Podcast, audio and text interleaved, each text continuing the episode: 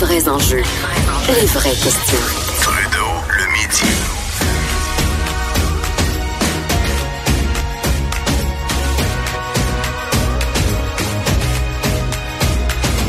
Cube Radio. Et comme à tous les vendredis, même si en plus là on est vendredi saint, raison en fait raison de plus, j'ai envie de vous dire de terminer la semaine avec Vincent Dessureau qui est en studio à Montréal. Bon midi Vincent. Salut Jonathan. Est-ce que toi le vendredi saint tu euh, tu manges maigre?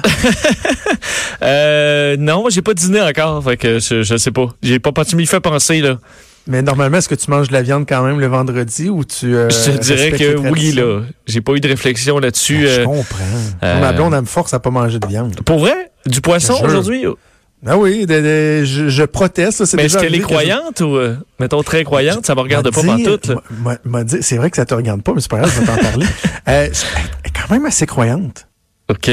Tu sais, ma blonde ne se lève pas le matin en priant Jésus, là, mais tu sais, pour elle, les traditions, c'est important. Euh, quand elle était jeune, dans sa Gaspésie natale, tu me diras, ouais, il y avait juste ça à faire, il allait tout le temps à l'église. Ouais. Euh, donc, elle connaît toutes les petites chansons d'église par cœur, par cœur, par cœur, par cœur. Mais elle m'achète pas pour aller à l'église, mais elle respecte les traditions. Et donc, le vendredi saint, moi qui voudrais me faire là, tu sais, un bon steak ou un tartare de bœuf ou un tataki à soir, oublie ça. Mais quand est-ce que ben mettons je- je- dans la Bible, c'est écrit à maner le vendredi saint, c'est pas de viande, c'est écrit ça noir sur blanc ou c'est plus dans l'interprétation?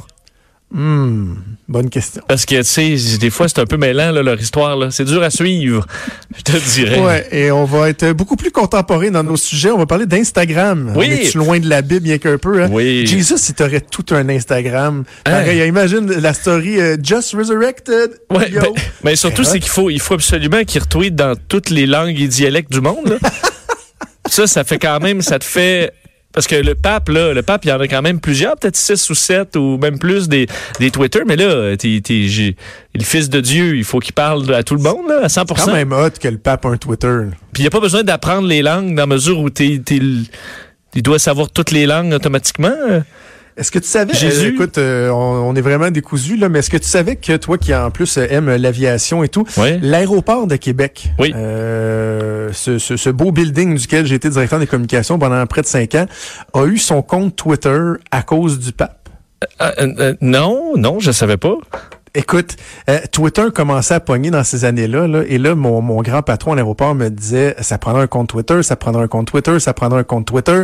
Et là, moi, tu sais, je faisais quasiment une analyse de marché, là. Tu sais, il faut vraiment, là, commencer à rentrer comme il faut dans, dans la twittosphère, puis tu sais, c'est- ça, ça- je tergiversais un peu. Ouais. Puis à un moment donné, en comité de direction, mon patron m'avait lu le premier tweet du pape.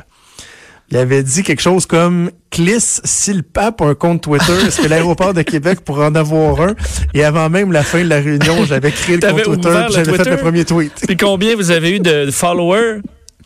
Ah, je sais pas. Quand je suis parti, on avait quelques milliers, là, mais je sais pas si on rendait Ouais, quand même. Je, je- Alors, je dois vous suivre. Le pire, ça doit pas tweeter souvent. J'imagine, mais- j'imagine. Hey, pas moi des likes, donc, Bon, sur c'est euh. Instagram. là. Parce que on peut, moi, je prendrais pas de viande aujourd'hui, mais je pourrais ne pas rien liker ou, euh, ou publier sur les, sur les réseaux sociaux. Wow. Parce que Instagram euh, réfléchit à l'idée d'éliminer le, le compteur de j'aime ou de likes sur nos publications, ce qui quand même amènerait tout un virage dans la façon de, de publier. Parce que euh, Instagram fait un peu, euh, en fait, il y a quelques personnes qui ont reçu en phase test, disons, cette, euh, cette version-là, qui fait que toi, tout ce que tu vois, admettons, ou que les gens vont voir, mettons toi, tu publies une photo de, je sais pas, là, toi, en, chest euh, sur la plage. Ben, Oui, euh, ben oui. tout ce que moi, je vais voir, c'est, mettons, euh, ben, je sais pas, Hélène, Jean et autres ont euh, liké. Mais tu verras pas les autres. Je sais pas si t'en as plus, je sais que t'en as au moins deux, mais je saurais pas si t'en as 700 ou 30. Et l'objectif de ça, toi qui l'as publié, tu vas le savoir, là, juste pour toi, mais les gens ne sauront pas t'en as eu combien.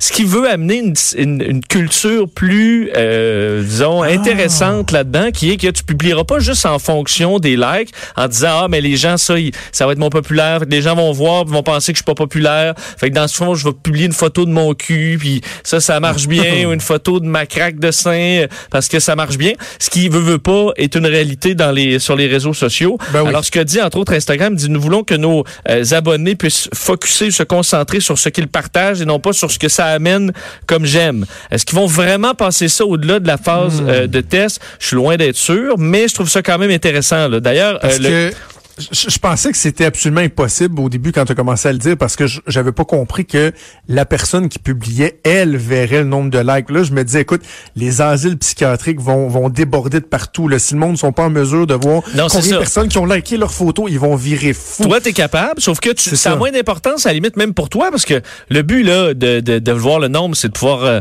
euh, être show off, puis avoir euh, tu te, te, te sentir bien, puis que tout le monde voit à quel point ta publication est hot, puis elle, elle attire des likes. D'ailleurs, le grand patron de, de, de Twitter, Jack Dorsey, dans les derniers jours, a dit si j'avais à tout recommencer, là, je mettrais pas d'un autant le, le, le focus sur le nombre de followers ou de likes. En fait, je pense que je n'ajouterais même pas les likes en disant que c'est devenu vraiment un problème euh, psychologique de cette espèce de récompense-là, de, de, de montrer à quel point c'est populaire. Alors, ça amènera peut-être un changement que je trouve pas inintéressant, au moins à débattre sur les, les réseaux sociaux pour devenir un peu moins débile. Ben, écoute, parce que ça change tout le modèle d'affaires. là. Tu sais, les gens qui font de l'argent avec ça. Ben, ça dépend parce que tu as les statistiques. Donc, un influenceur, euh, mettons, c'est sûr que c'est plus difficile de voir stats. qui va bien ou pas, mais euh, peut montrer ses statistiques à un client puis dire parfait, ben moi j'ai ça, je t'ai livré euh, 1000 likes, euh, même si les gens le voient pas. Puis ça fait que entre un influenceur puis ma tante Josée, ben toi tu vois pas de différence là et ça permet Ouais, ouais, de, de ramener tout le monde sur un pied d'égalité.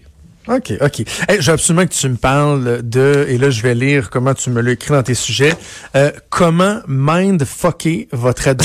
Oui, ben J'adore ça. Non, mais tu sais, c'est le fun des parents des fois de- d'être comme plus intelligents que son ado. Là. Euh, ça doit être une satisfaction. Et il y a une étude intéressante aujourd'hui qui va dans ce sens-là sur comment influencer votre ado à faire quelque chose. Par exemple, arrêter de fumer, euh, avoir du sexe sécuritaire ou euh, manger moins de fast-food. C'est que l'étude euh, se rend compte que les, euh, des, particulièrement les garçons, vont par exemple manger moins de fast-food s'ils pensent que manger moins de fast-food c'est rebelle. Puis je t'explique pourquoi parce qu'ils ont pris deux Ouais, groupes de- ouais, deux groupes d'ados qu'ils ont mis dans deux euh, deux salles. Un euh, voyait des documentaires puis des informations sur manger santé, puis l'importance d'avoir une alimentation saine puis pour le bien et tout ça. Et l'autre groupe, on leur montrait plutôt des informations sur à quel point les compagnies, euh, les, les géants de l'alimentation font de la publicité pour essayer de vous vendre la cochonnerie, que les grandes chaînes euh, de, de fast-food font des pubs pour aller chercher les jeunes, puis tout ça, pour montrer un peu qu'ils qu'ils risquent d'être victimes de ça. Et ceux qui ressortaient de cette, ce visionnement-là, ben, coupaient de façon beaucoup plus importante le fast-food, parce qu'au contraire, ils avaient l'impression de, de, de se tirer un rang contre les géants de l'alimentation, puis d'être d'être là les rebelles. Tandis que si on leur on est les plates parents qui leur parlent de l'alimentation saine, ben ils vont au contraire dire hey, mangez de la merde, je m'en vais m'acheter euh, des, des frites. Alors c'est de le faire différemment comme ça, comme sur euh, les- le tabac d'ailleurs. Donc plutôt que dire ben tu vas avoir ci, puis tu sais ce qu'il y a là-dedans, ben dire hey, les compagnies de tabac là, ces autres là, ils, ils font ça pour essayer de t'amener à fumer davantage. Sur que là la publicité est rendue plus limitée là, mais d'y aller dans ce sens-là plutôt que l'autre. Là votre jeune va se penser rebelle alors qu'il l'est pas pantoute là. Vous l'avez juste contrôlé sans qu'il sache. Mais en même temps, votre jeune, il est peut-être pas capable non plus. Tu sais, je vais, je vais prendre l'exemple de chez nous Oui, où, oui. euh, avec euh, des jeunes malléables de 8 ans et 4 ans, le truc de dire, en tout cas, t'es mieux de pas avoir ramassé la salle de jeu avant que papa il revienne dans 5 minutes parce que je vais être très fâché. Puis là, il rit, puis il ramasse, puis il ramasse. tu sais, moi, je dis toujours à ma blonde, jusqu'à quand que ça va durer, ça? Là? Tu sais, ça durera pas longtemps. Non. Tu es en train de me dire qu'avec des ados, on pourra encore faire ça en leur faisant croire que c'est cool les rebelles de pas manger de fast-food, par exemple. Ouais, Ou ben, c'est cool les rebelles de faire du sexe protégé. Il faut que tu choisisses les, les bons documentaires, admettons. Il faut que tu choisisses les bons documentaires. Puis que ça vienne peut-être pas de toi, là. Tu sais, tu le laisses, euh, tu le laisses traîner, là. Mais écoute, je suis pas... euh, vous pouvez au moins réfléchir Ouais. à la façon d'approcher vos ados en essayant d'y aller dans le sens inverse qu'ils n'ont pas vu venir. C'est ça. Ça prend peut-être un peu plus de doigté, là, puis de subtilité. Ouais, ils vont dire, des- là, ils vont pouvoir dire, papa, tu sais-tu, là, toi, tu vas au euh, McDonald's, là, tu sais-tu qu'ils font ça, puis qu'ils font ça, puis là, tu fais, ah, ouais, Ah, Caroline, hey. Bon, tu vois, là, ils vont Hey se sentir Vincent. Un gros merci. On se reparle la semaine prochaine pour t'écoute à 15h avec Mario. Salut, bon week-end. Merci, c'était Vincent Dessureau. C'est déjà tout pour nous. Euh, Antoine Robitaille qui s'en vient avec euh, là-haut sur la colline. Je vous rappelle qu'on fait relâche lundi, mais soyez quand même euh, à l'écoute de Cube où on va vous passer des balados euh, en série euh, au cours de la journée de lundi. Puis il y a également un concours hein, en fin de semaine. Allez dans les descriptions des balados, trouvez les petits émojis, envoyez-nous ça sur notre Facebook privé. Vous courir la chance de gagner des paniers de chocolat d'une valeur de 250 Je vous souhaite un un bon week-end de Pâques et on se reparle mardi à midi. Bye.